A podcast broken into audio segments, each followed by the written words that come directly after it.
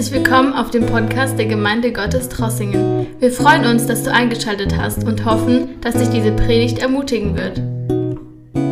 Ich möchte heute Abend mit euch die Wiedergeburt, die Geburt von oben anschauen, feiern, wiederbeleben, erleben. Die Wiedergeburt.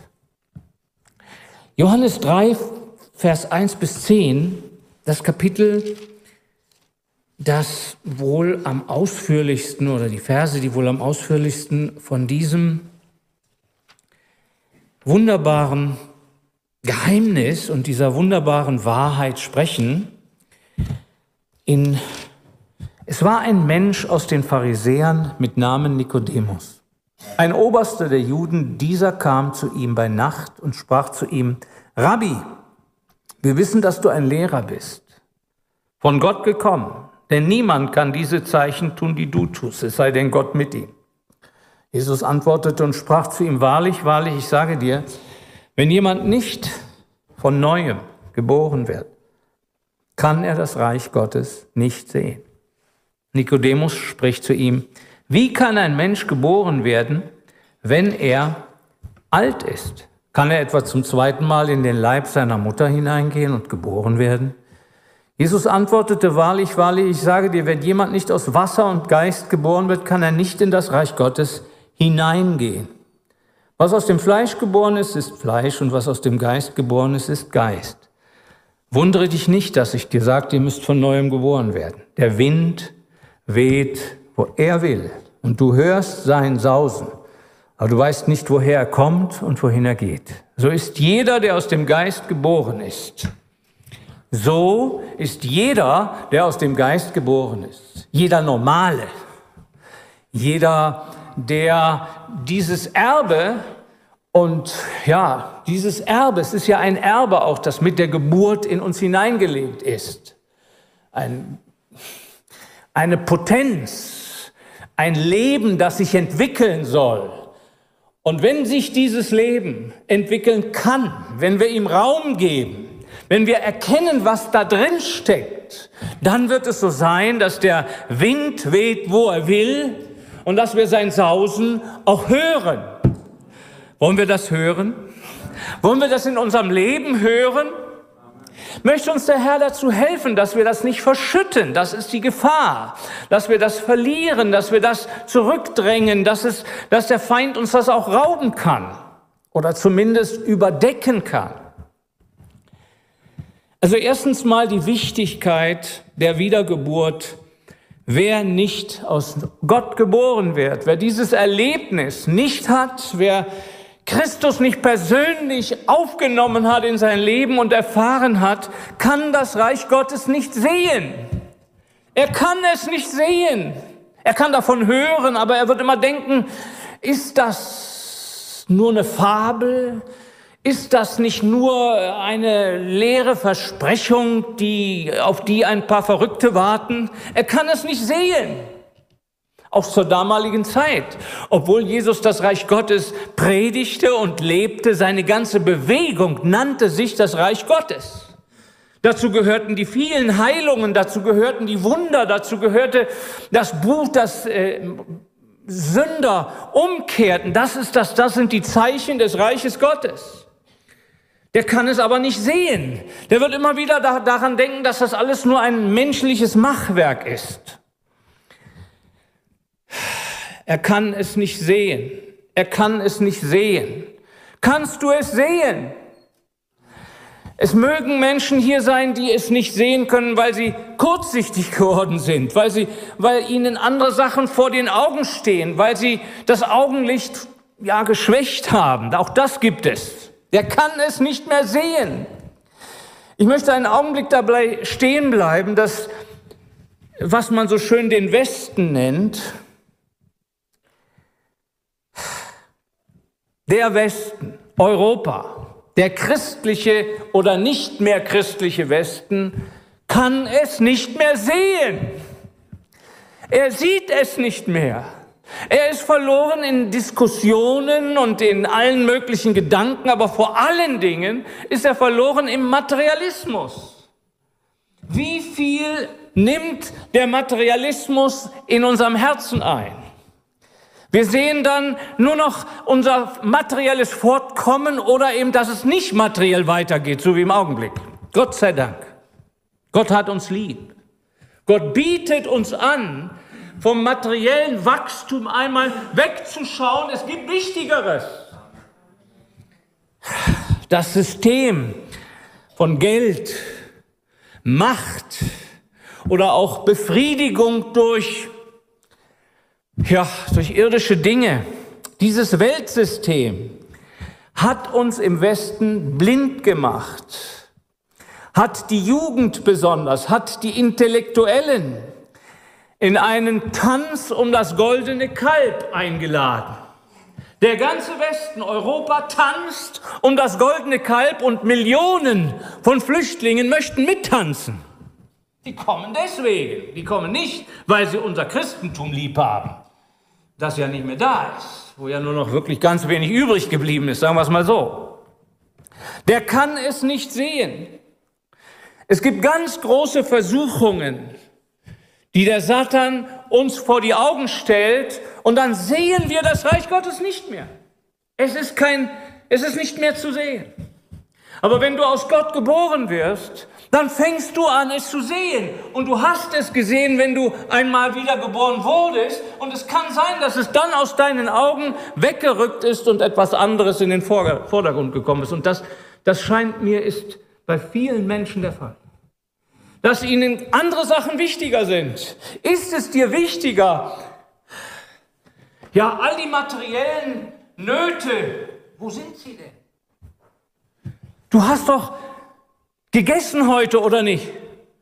Und wenn du abends schlafen gehst, dann ziehst du doch die Schuhe aus, oder? Ja, ist das denn nicht der Beweis, dass es dir gut geht? Wie viel mehr willst du noch mehr und noch ein paar Schuhe und noch ein Auto und noch mehr Sicherheit? Was gibt dir das denn? Du bist doch nur kurze Zeit hier. Es gibt wichtigere Dinge als den Tanz um dieses goldene Kalb. Ganz besonders die jungen Leute möchte ich rufen und ihnen sagen, opfere doch dein Leben nicht auf diesem Altar dieses goldenen Kalbes.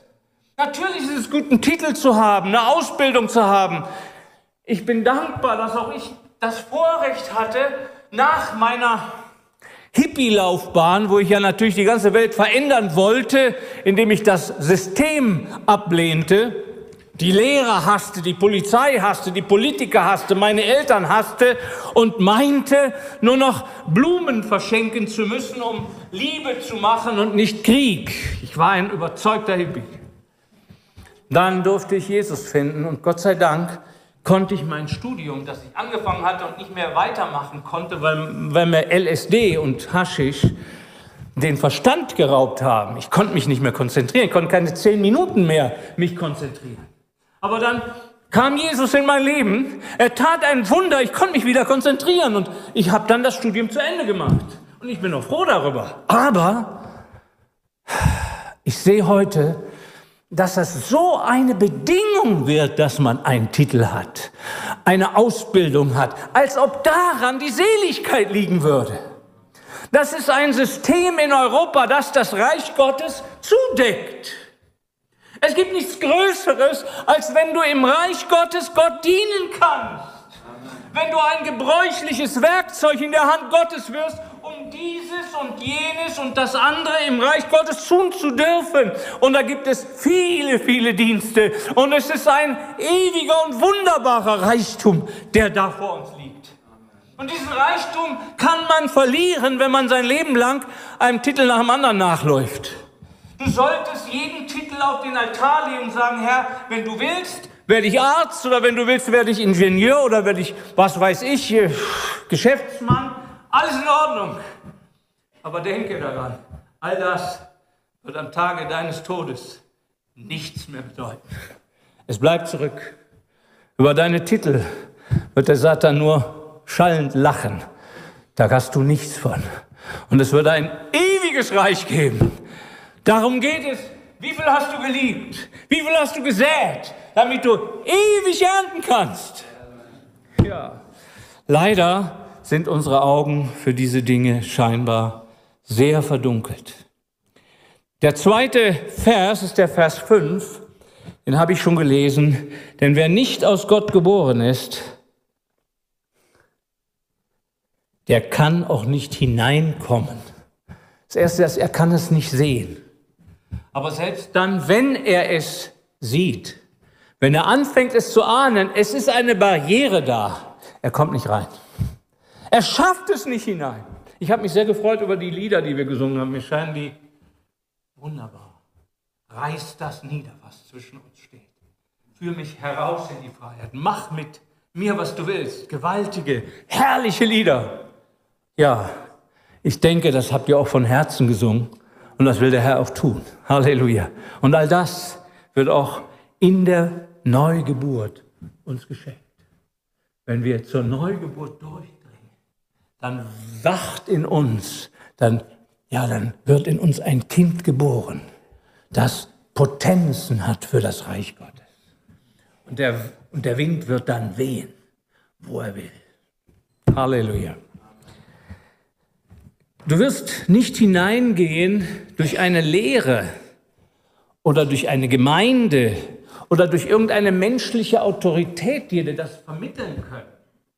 Gute Lehre ist ein ganz hoher Wert. Wer keine gute Lehre hat, der hat auch keine gute Wegweisung. Lehre ist Wegweisung, ist Sicherheit, um auf dem Weg zu bleiben. Aber ins Reich Gottes kommst du nicht durch Lehre und auch nicht durch die Gemeinde und auch nicht durch irgendeine menschliche Autorität. Es muss Gott selbst in deinem Leben von oben her etwas in dir wirken. Und dazu möchte ich einfach die Geburt Jesu, das Fleischwerden des Wortes Gottes als unser Ideal und Vorbild unter uns stellen. Das Wort wurde Fleisch. Das Reich Gottes mit dem Gott alles geschaffen hat, ist in einem kleinen Menschlein auf die Welt gekommen. Als Jesus geboren wurde, kam das Reich Gottes mit ihm. Als Jesus gezeugt wurde durch den Heiligen Geist, als der Engel Gabriel kam und es ankündigte, da sagte er, er wird auf dem Thron Davids sitzen. Er wird der König sein und sein Reich wird nie enden. Die Ankündigung, die Verkündigung ist Voraussetzung für die Wiedergeburt. Es muss ein Engel Gottes da sein, es muss ein Bote Gottes da sein, der unter der Salbung Gottes das Wort Gottes predigt. Dafür ist die Gemeinde da. Die Gemeinde hält die Boten Gottes hoch. Sie betet ständig dafür. Sie ist die Säule der Wahrheit aber auf diesem Leuchter gibt es Diener.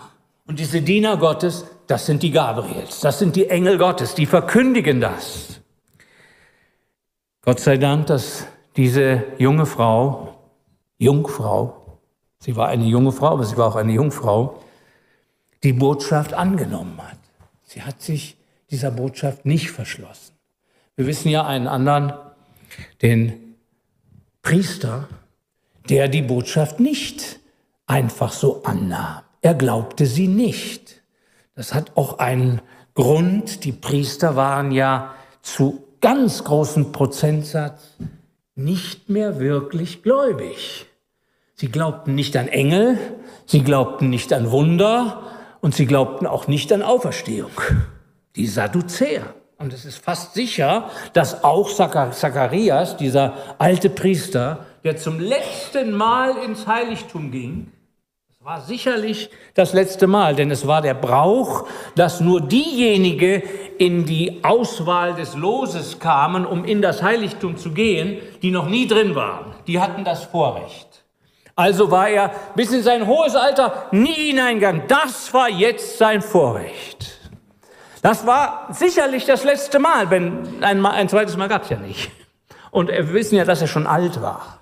Und er kommt in das Heiligtum und da geschieht das, was er nicht verarbeiten kann.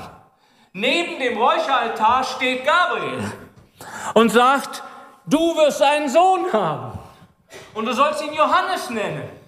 Und er wird in der Kraft des Elias vor dem Herrn hergehen. Und Zacharias denkt, was mache ich? Das kann doch nicht sein. Wie sage ich das meinem Chef? Wie sage ich das den anderen Priestern? Wenn ich denen erzähle, ich habe einen Engel gesehen, ne, dann bin ich plötzlich ein Außenseiter, dann bin ich plötzlich, die glauben das gar nicht. Ich kriege echt Probleme, wenn ich das sage. Und dann lehnte er das innerlich ab, wie kann das zugehen? Ja, sagt er, ich bin Gabriel und du wirst stumm sein. Das ist das Zeichen, du wirst stumm sein. Liebe Seele, da ist ein Mensch, der ist von Gott her auserwählt und er hat seine letzte Gelegenheit und er hört die Botschaft und er reagiert, ja, was wird der und der sagen und was, ich habe Angst, ich könnte ja noch am Ende meines Lebens sogar noch äh, Strafe leiden von meinen Mit Mitpriestern und so weiter. Er wird stumm. Ob es heute auch Stumme gibt, ist das vielleicht auch das Schicksal des einen oder anderen hier, der nicht glaubt, der die Botschaft nicht annimmt? Du kannst auch stumm werden. Aber er kriegt ja noch eine Chance. Amen. Neun Monate später, als der Johannes geboren wurde und er gefragt wurde, wie soll sein Name sein? Denn die Mutter sagte, er soll Johannes heißen. Und die anderen wollten ihn alle Zacharias nennen, das ist der Name des Vaters. Also das wird doch der Nachfolger vom Vater, das wird doch auch ein treuer Priester, der muss doch in der Linie vom Zacharias weitermachen. Das ist doch euer, eure Zukunft. Also jeder Vater hat das Recht, seinen Sohn so zu nennen, wie er das will. Und das war sicherlich auch eine Versuchung. Aber jetzt sagt er, er heißt Johannes. Da hat er geglaubt. Merkt ihr das? Der Engel hatte das gesagt. Die Versuchung war, diesen Jungen ja, als sein, sein Hoffnungsträger, persönliches Hoffnung. Ne? Ja, jedes Kind ist auch persönliche Hoffnung für die Eltern, oder nicht? Ne? Irgendwann werden die auch mal hoffentlich für uns sorgen. Ne? Aber dann hat er ihn abgegeben. Das ist Johannes. Und in dem Moment passierte etwas. Halleluja. Da zerbrach das Siegel an seiner Zunge. Oh, Halleluja. Und der Geist Gottes strömte über ihn. Halleluja. Und er fing an zu weissagen. Und er hörte gar nicht mehr auf. Halleluja. Eine lange Weissagung. Halleluja. Herrlich, wunderbar. Da siehst du, dass das Reich Gottes sich offenbart, wenn eine Botschaft gesandt wird und Menschen sie annehmen. Wenn du aber sagst, ja, was werden meine Nachbarn sagen und äh, äh das passt nicht in meinen sozialen Rahmen oder in meine theologische Vorstellung, dann kannst du stumm werden. Die Ankündigung, die Annahme im Glauben und die Überschattung. Maria nahm ohne Zweifeln und ohne zu, sich zu fürchten, tja, vielleicht hat sie sich gefürchtet, ich denke schon, aber nicht eine kranke Furcht, nicht eine ablehnende Furcht, nicht, sondern wie wird es sein? Ja, sagt er, okay, der Geist Gottes wird über dich kommen. Halleluja. Und wir haben kein Zeugnis davon, wie sie das erlebte. Ich denke mir, das muss so schön gewesen sein und so herrlich gewesen sein, wie der Geist Gottes dann auf Maria kam. Das braucht man nicht in der Schrift zu lesen. Das kann man nur selbst erleben. Amen. Halleluja. Der Geist Gottes kam über sie. Sie wurde schwanger. In ihrem Leib wird etwas gezeugt. Und sie fühlt, dass es wächst. Und sie ist damit allein. Sie ist damit allein. Ihre Eltern können das nicht verstehen. Wir wissen nicht, ob sie ihren Eltern irgendwas gesagt hat. Es, damals war ja das Verhältnis zwischen Eltern und Kindern vielleicht nicht so offen, wie das heute ist. Ja, aber ich kann mir vorstellen, wenn hier ein junges Mädchen wäre und sie wird schwanger, wird sie versuchen, mit Papa und Mama zu sprechen. Nee, ist ja klar, die braucht doch Hilfe. Das war doch eine junge Frau. Und wahrscheinlich haben die Eltern das entweder Entweder hat sie es gar nicht gesagt oder sie hat Angst gehabt und die Eltern haben auch nicht gut reagiert. Und der Bräutigam, der hörte das. Aber gefreut hat er sich nicht. Der hat natürlich ganz sauer reagiert. Und sie war alleine damit. Und das war eine große Not für sie. Wohin? Was tun? Alleine mit diesem Samen, mit diesem Kind, das sie nun in sich wachsen merkt. Und sie geht zu der Elisabeth, sie grüßt die Elisabeth und da kommt der Geist Gottes auf alle drei. Auf Maria, sie weissagt, auf Elisabeth, das Kind in ihrem Leib fängt an zu hüpfen. Oh, das muss was gewesen sein. Da erfüllt sich, was Gott gesagt hatte. Er wird von Mutterleib an erfüllt mit dem Heiligen Geist. Wunderbar. Oh, wie herrlich das Vorrecht, dass der Geist Gottes unter uns wirkt, ist für diejenigen, die das Wort Gottes annehmen, die es nicht zurückstoßen, die nicht darauf schauen, was sagen die Menschen, sondern die, die Gott vertrauen. Und dann wird das Kind, dann wird die Schwangerschaft ausgetragen, aber in der Schwangerschaft selbst gibt es noch einen großen Kampf den wir nur darin uns vorstellen können, ja, Josef wollte sich ja trennen. Er bewegte das in seinem Herzen. Wie muss das für Maria gewesen sein, als sie das merkte? Wie muss das einen geistlichen Kampf gegeben haben? Und ich glaube, wie bei jeder, jeder, jeder Wiedergeburt gibt es auch große geistliche Kämpfe.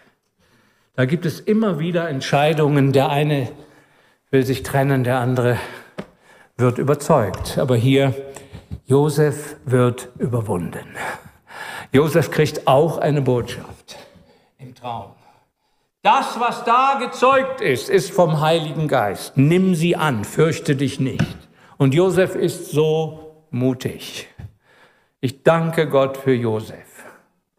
Er hatte keine Beweise, er hatte nur Gottes Wort. Das, was da geboren ist, ist vom Heiligen Geist. Nimm sie an. Und er nahm sie auf. Und dann sehen wir ihn als Protagonisten, als Beschützer dieser jungen Frau. Aber es kommt noch etwas Schlimmes dazu. Die Verordnung des Kaisers, nach Bethlehem zu gehen. Und sie können ihr nicht ausweichen. Und sie ist hochschwanger und sie müssen dahin gehen. Und dort wird es ganz schlimm. Denn sie finden keinen Platz. Und obwohl sie ihn suchen, niemand nimmt sie auf. Und obwohl sie viele Verwandte da haben, Josef ist ja ein Mann aus dem Hause David, der hatte doch Verwandte da und noch und noch. Aber sie wurden nicht aufgenommen. Aber das war Gottes Plan. Heute ist das leicht, das so zu sagen, das war Gottes Plan. Denn wir alle kennen die wunderbare Geschichte von der Krippe und von dem Stall und das ist so süß und so lieblich. Aber bitte versetz dich mal in die Lage. Stell dir mal vor, wie Josef das empfunden haben muss. Jetzt hat er seine Frau angenommen. Jetzt hat er dem Engel geglaubt, dass das vom Heiligen Geist ist.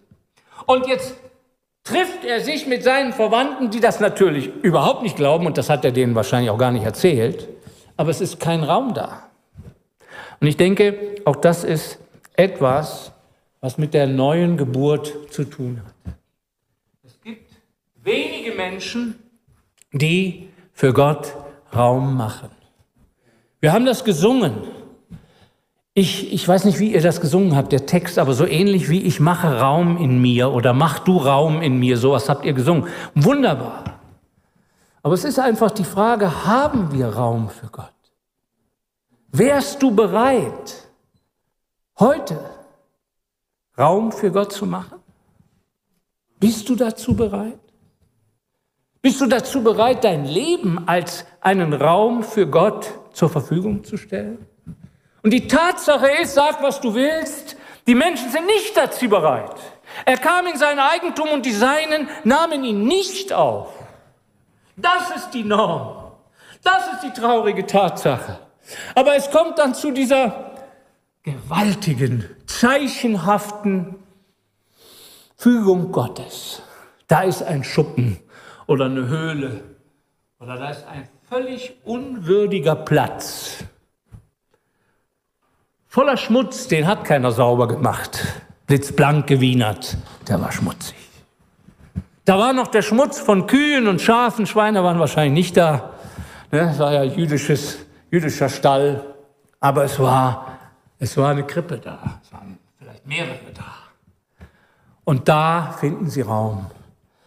Haben sie da vielleicht gekämpft? Ich bin davon überzeugt. Ich, ich, ich, zweifle keine Sekunde daran, dass das für Maria und auch für Josef ein großer innerer Kampf war. Aber gleichzeitig fing Gott auch an, das zu bestätigen. Denn während sie noch kämpften, hat, er, hat Gott seine Engel geschickt zu den Hirten. Die haben doch wahrscheinlich den Platz zur Verfügung gestellt, muss doch wohl sein, denn das war ja ein Schuppen für die Schafe. Und die waren auf dem Feld. Vielleicht haben sie da hingeschickt und gefragt, könnten wir eventuell den Schuppen und so? Ja, dann haben sie den Schuppen bekommen, dann geht doch in den Schuppen, Mensch, er wird doch, wird doch nichts kaputt machen und so weiter. Dann gingen sie in den Schuppen und kurz danach kommt der Engel und die Heerscharen erfüllen die Lüfte und sagen den Hirten Bescheid. Euch ist heute der Retter geboren und ihr werdet ihn finden, in einer Krippe liegend. Da ging denen ein Licht auf. Das ist ja unser Schuppen. Das ist ja, das ist ja der Platz von diesen jungen Leuten, die keinen Platz hatten. Das ist ja unglaublich. Und dann, dann kamen sie dahin und dann wurde der Schuppen gefüllt mit Leuten, die Gott lobten und priesen. Und ich denke, die Herrlichkeit Gottes war tatsächlich da. Ist das nicht herrlich? Liebe Geschwister, die Wiedergeburt ist ein, ein Ereignis, das umkämpft ist. Ein Ereignis, das geistliche Entscheidungen braucht. Und sie hängen immer damit zusammen, ob ich die Botschaft glaube und ob ich sie annehme oder ob ich sie letzten Endes zurückweise, weil mir menschliche Meinungen und Lehren wichtiger sind. Ja, dann fängt etwas an. Das Kind wird geboren und es wird in Windeln gewickelt. Na, das ist doch ganz normal. Ja, das ist ganz normal. Aber das ist eben das Außergewöhnliche, dass die Wiedergeburt, dass das Wort Gottes, der König des Weltalls, ein ganz normales Kind wird. Eben nicht ein super Kind, das keine Windeln braucht, das immer so rumschwebt und, und, und immer ganz sauber ist. Nein, es wird ein ganz normales Kind mit Windeln. Und das ist auch ein, ein, ein wunderbares Hoffnungsbild für mich. Auch nachdem ich wiedergeboren war, brauchte ich Windeln. Und zwar immer wieder. Jeden Tag, immer wieder. Und dazu braucht Gott Mütter. Und manchmal braucht er auch Pastoren, nicht? um die Windeln zu wechseln und so weiter. Ist das nicht herrlich? Es gibt Leute, die werden uns helfen. Es gibt von Gott Gesandte. Wo haben die die Windeln her? Naja, die haben ja gewusst, das kommt bald, also haben sie wahrscheinlich mitgebracht. Oder irgendjemand hat sie ihnen geschenkt, ja. Also, aber auch da, ihr werdet ein Kind finden, in einer Krippe liegen und das Zeichen und mit Windeln gewickelt. Das bezieht sich auf die Fleischwerdung. Das Wort wird Fleisch. Es ist wirklich ein Mensch geworden. Die Wiedergeburt ist nicht ein Erlebnis für, ja, für irgendwelche übernatürlichen Propheten und Supermenschen, sondern sie ist für dich und mich, die wir Fleisch sind. Das Wort wird Fleisch in uns. Es wird geboren und wir werden Windeln brauchen. Aber das wird nichts daran ändern, dass der in uns Geborene das Reich Gottes beinhaltet. Und dass wir anfangen, das Reich Gottes zu erleben, zu sehen. Und dann vergehen ja Jahre der Verborgenheit. Das Kind wächst, nimmt zu an Weisheit. Und dann ist das nächste Erlebnis, das die Schrift berichtet, ist dann die die, ja, ist dann Jesus im Tempel. Mit zwölf Jahren? Mit zwölf Jahren oder dreizehn? Zwölf Jahren steht da, ja. Gut. Man sagt ja, das ist das Fest der Juden, das heute Bar Mitzbah genannt wird. Also wo ein junger Jude aufgenommen wird in die volle Verantwortung zum Reich Gottes oder zu seinem Volk. Und da erleben sie etwas Außergewöhnliches. Der Junge wird nicht nur besteht nicht nur seine Prüfung, er kennt nicht nur die Schrift und kann sie lesen, darum geht es ja bei den Juden so. Die müssen dann mit 13, also heute wird das mit 13 gefeiert, da müssen dann die Schrift lesen können, öffentlich lesen können, sondern er kann tagelang mit den Schriftgelehrten reden. Und er hat so einen Hunger, die zu fragen. Und die werden immer neugieriger und fragen ihn. Das ist das jüdische System. Das ist das Lernen, geht durch Fragen und die Antworten gehen wieder mit Fragen. Und das geht immer hin und her. Fragen und Fragen. Aber das Außergewöhnliche ist, dass das drei Tage geht und keiner wird müde. Weder das Kind wird müde, der wird nicht müde zu fragen, hat wieder was zu fragen.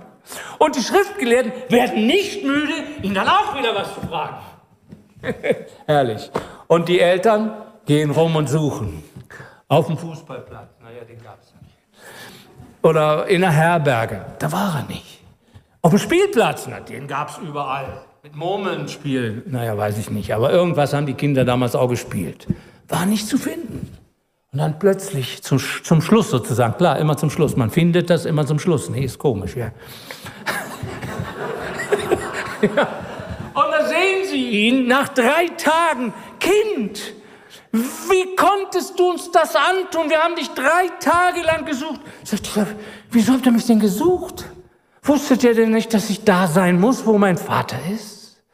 Dass ich im Hause meines Vaters sein muss, dass ich in den Geschäften meines Vaters sein muss? Was bedeutet das denn? Dass Jesus völlig bewusst war, er ist ein Sohn Gottes. Mit 13 Jahren wusste er, das ist meines Vaters Haus, das ist meines Vaters Geschäft, das ist meines Vaters Reich. Und fragte, ein Gotteskind, das wiedergeboren ist, hat Gewissheit.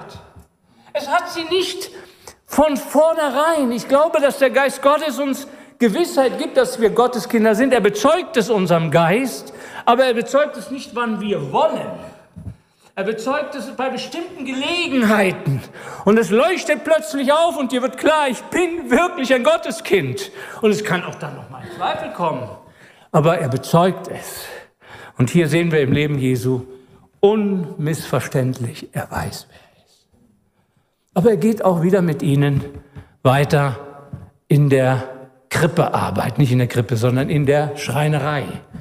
Sagt ein Jude, Jesus, Schreiner, ja, ja, war Schreiner. Und Jesus gekreuzigt, ja, ja, ist gekreuzigt. Und die Schreinerei? Er wollte die Schreinerei kaufen, weißt du. Ja, manche wollen finanziellen Vorteil haben. Das ist ein dummer Witz. Aber, Geschwister, es dreht sich nicht um einen Witz. Es dreht sich wirklich darum, dass wir genauso wie Jesus das Wort in uns Fleisch werden lassen. Dass wir geboren werden aus Wasser und Geist. Und das Wasser wird in der Schrift als das Wort bezeichnet. Das Wasserbad im Wort. Wer neu geboren ist, wer zu diesem bronzenen Altar gekommen ist, wo das Lamm Gottes für uns am Kreuz gestorben ist, das ist der bronzene Altar. Wer das erkannt hat, an meiner Stelle starb Jesus, der wird aus Gott geboren. Der darf am kristallenen Meer oder am bronzenen Meer vorbeigehen und darf sich waschen. Und dann darf er in das Heiligtum hineingehen. Und das Heiligtum ist die Gemeinde. Er wird wiedergeboren und darf in das Wohnzimmer Gottes gehen. Wir sind hier im Wohnzimmer Gottes. Aber wir müssen wiedergeboren sein, sonst nützt uns das nichts. Geschwister, ich möchte es dabei einmal belassen. Ich möchte mit euch diese Dinge auf dein und mein Leben wirken lassen. Wenn du geboren bist aus Wasser und Geist, dann hast du ein Recht darauf, das Reich Gottes zu sehen. Dann ist das deine Zukunft. Dann ist das auch schon deine Gegenwart. Dann glaube daran. Amen. Und dann bekommst du Gewissheit. Und auch wenn du noch ein ganz normales Leben führst, Schreinerei, ne? den Eltern, äh, den Eltern Gehorsam, nicht Ungehorsam, untertan wollte ich sagen, den Eltern, auch der Schule, auch dem Geschäft, auch alles, was du tust, das ist nicht gott, gottlos. Das hat Jesus getan, das ist geheiligt, das ist wunderbar. Du darfst es tun, aber du darfst wissen, ich bin Teil des Reiches Gottes? Das Reich Gottes ist in mir und ich möchte morgen ganz besonders über die Geistestaufe sprechen. Und ich glaube, das ist das Ereignis, mit dem Jesus in das Reich Gottes hinein befreit wird, um zu dienen. Aber es ist die Bedingung, absolute Bedingung. Wer nicht aus Gott geboren ist, der kann es weder sehen, noch kann er hineinkommen. Liebe Seele, wenn du wiedergeboren wurdest, dann geh nicht zurück. Dann lass dir den Blick nicht zustellen. Es ist wunderbar, dass du ein Geschäft hast, dass du einen Titel hast, dass du studierst. Alles gut, du kannst auch heiraten, du kannst auch ein Haus bauen. Mach das alles zur Ehre Gottes. Aber es gibt noch was Größeres. Es gibt noch was Besseres, etwas Ewiges, etwas, was bleibt. Du hast eine, eine, ein Erbe in dir. Und dieses Erbe sollst du auch suchen. Und sollst anfangen, es auch herauskommen zu lassen. Ja, was wirst du entscheiden? Jesus entschied sich, er ging zum Jordan. Wir wollen das morgen sehen. Und als er dort in den Jordan hineinging, als er den Weg antrat, der letzten Endes am Kreuz endete, den untersten Weg, den demütigsten Weg, den man nur gehen kann, da kam der Geist Gottes auf ihn. Da sagte Gott, und er zerriss den Himmel, dieser ist mein lieber Sohn. Hört auf ihn. Halleluja. Ja, wollen wir miteinander beten? Wollen wir aufstehen? Vater im Himmel, ich danke dir dafür, dass wir vor dir versammelt sind. Ich danke dir dafür, dass du gegenwärtig bist. Ich danke dir, dass dein Heiliger Geist da ist.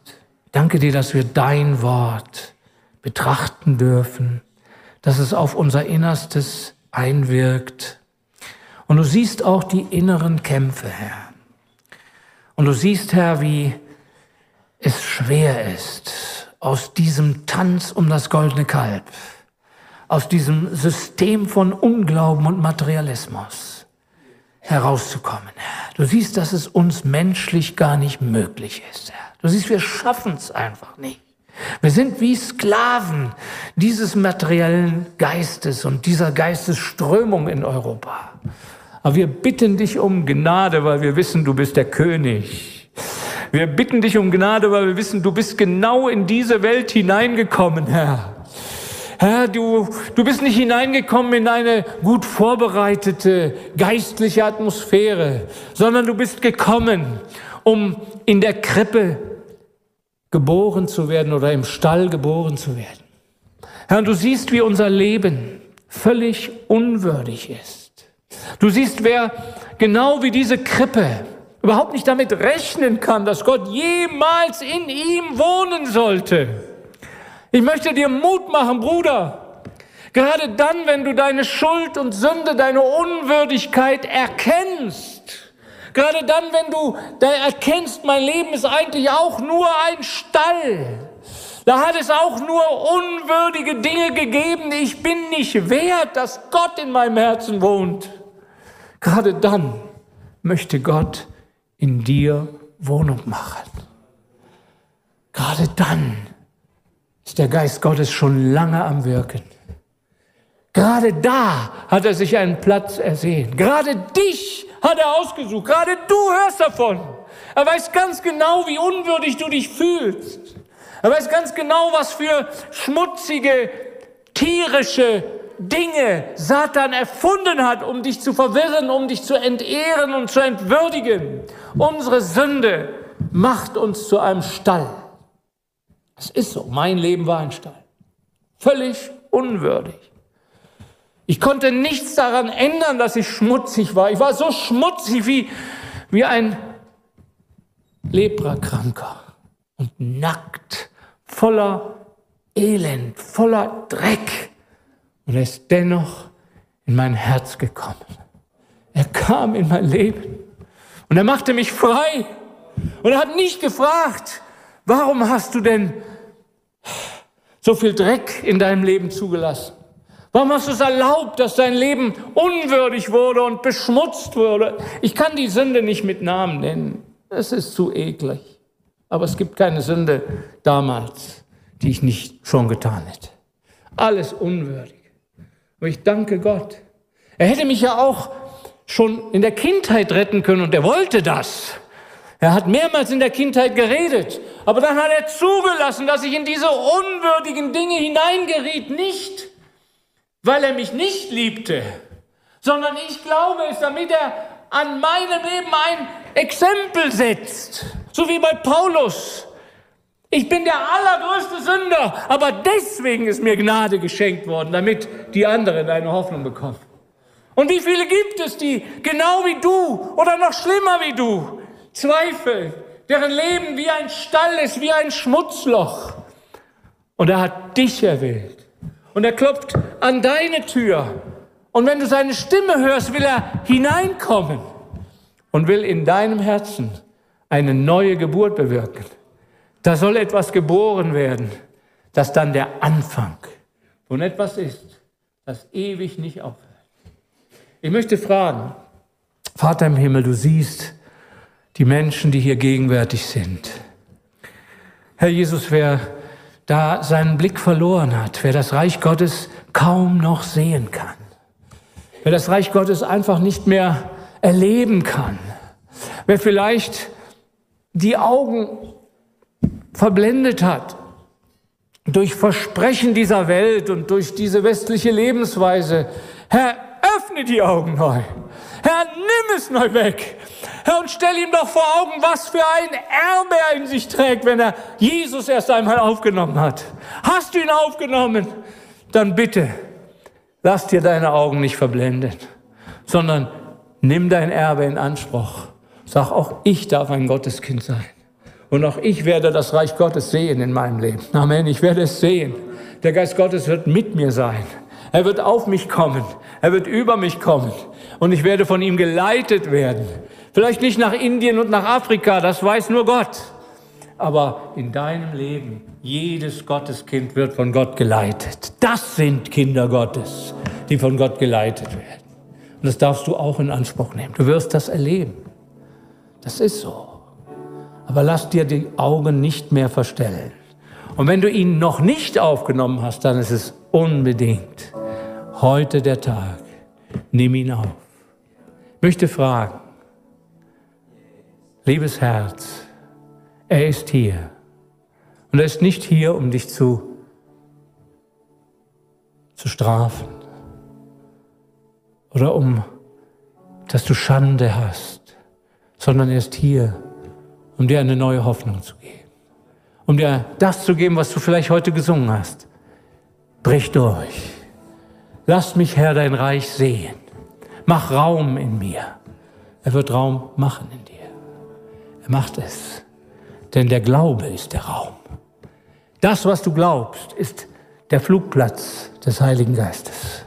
Du glaubst seinem Wort. Darauf kommt der Heilige Geist herab. Das ist so gewiss. Da gibt es keinen Zweifel dran. Ich möchte fragen, ob heute Abend jemand hier ist, der Gebet braucht, der zu Gott neu kommen will, weil er das Reich Gottes aus dem Blickfeld verloren hat, es nicht mehr sehen kann, es nicht mehr erkennen kann, oder jemand, der es überhaupt noch nicht erkannt hat, der einfach da vor dem Nichts steht und sagt, das ist für mich alles fremd. Aber ich weiß, dass Gott mich ruft. Ja, er ruft dich. Komm nach vorn. Hab Vertrauen. Wir wollen miteinander beten. Du darfst Jesus aufnehmen. Ich habe ihn einmal aufgenommen am 14. Mai 72. Es war der Anfang eines Lebens, das ich nicht bereue. Es war ein herrlicher Tag. Das Reich Gottes brach durch. Und von da an hat er geführt. So oft, wie ich versagt habe. Ich kann es nicht zählen, wie oft aber er hat mich immer weitergeführt. Und das Versagen hat er am meisten benutzt. Ich danke Gott auch für das Versagen, Geschwister. Denn auch am Versagen liegt Gottes Gnade.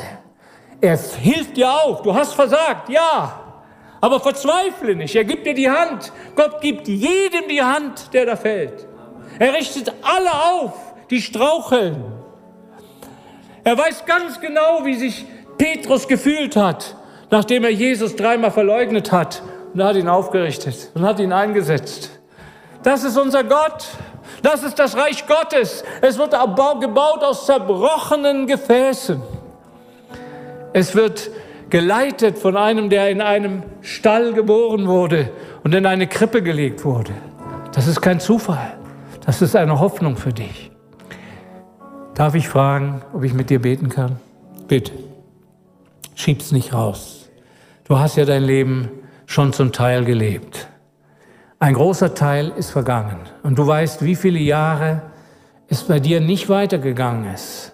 Und wie viele Jahre du das Reich Gottes nicht erleben konntest. Du wirst es erleben, wenn du Jesus den Raum in deinem Herzen gibst. Lass uns jetzt beten und während wir beten, komm bitte nach vorne und bitte um Gebet. Und wir wollen gemeinsam mit dir beten. Vater im Himmel, Preis sei deinem Namen, Ruhm und Ehre dir, Herr, dir allein. Du, du ewiges Wort Gottes. Jesus, du herrlicher Sohn Gottes, ich danke dir. Halleluja, ich preise deinen Namen. Ich rühme deinen Namen. Halleluja. Es geht nicht darum, dass du vom Reich Gottes etwas weißt. Es geht darum, dass du das Reich Gottes siehst. Es geht darum, dass du selbst ins Reich Gottes eingehst. Dass du ein Teil des Reiches Gottes wirst, dass Jesus in dir lebt und in dir wirkt. Das ist wesentlich. Dazu musst du durchdringen. Dazu musst du heraustreten aus dem, aus dem Unglauben aus der inneren Ablehnung, aus, der inneren, aus dem inneren Zweifeln. Was werden die anderen sagen? Die anderen sind jetzt nicht gefragt, du bist gefragt. Es ist dein Tag, es ist deine Entscheidung. Bitte, nimm sie ernst. Gott hat sie sehr ernst genommen. Er hat diese Versammlung angeraumt, vielleicht gerade für dich. Liebes Herz. Halleluja. Vater, ich danke dir für Alte und Junge Danke dir für Geschwister, die seit Jahren sich sehnen und doch immer wieder enttäuscht sind und immer wieder auch verzweifelt sind, immer wieder auch bitter werden, weil das, was sie erhofft haben, immer noch nicht geschehen ist, weil das wir für sie lange gebetet haben, noch nicht angefangen hat scheinbar. Und doch bist du da, du wirkst. Ich will dir danken, Herr. Die Wiedergeburt ist die Garantie zu einem Wirken Gottes in der Zukunft, zu einem Wachstum in der Zukunft, zu einer Leitung in der Zukunft. Halleluja. Vater, ich danke dir und überlasse dir, Herr, das, was du in den Herzen tun willst, in Jesu Namen. Liebes Herz, der Herr Jesus steht an deiner Tür. Nimm ihn auf. Lass ihn nicht stehen. Geh nicht zurück in den Tanz um das Kalb, sondern nimm ihn. Halleluja. Er ist der König. Er ist der Herr. Dank und Ehre sei dir. Amen.